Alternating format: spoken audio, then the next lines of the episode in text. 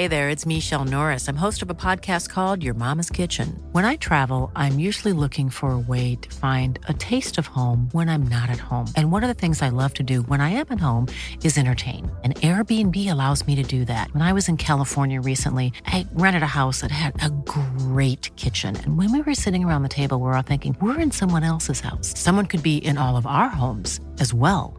If you have a home, but you're not always at home, you have Airbnb. Your home might be worth more than you think. Find out how much at airbnb.com/slash host.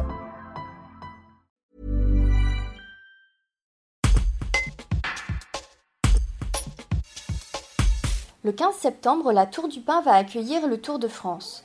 La commune est en effet ville départ de la 16e étape de la Grande Boucle qui reliera Villard-de-Lans. La dernière fois que l'événement avait investi la commune, c'était il y a 37 ans.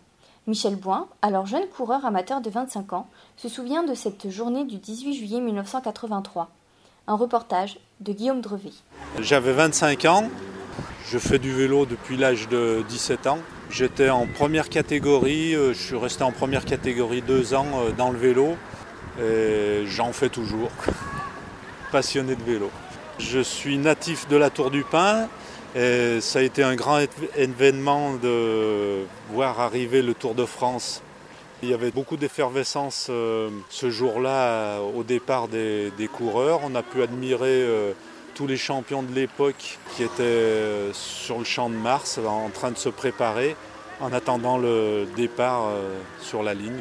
Les grands noms du Tour, il y avait effectivement Bernard Hinault et c'était le grand absent à la Tour du Pin parce qu'il avait dû abandonner dans une étape pyrénéenne, je crois, pour un mal de genou.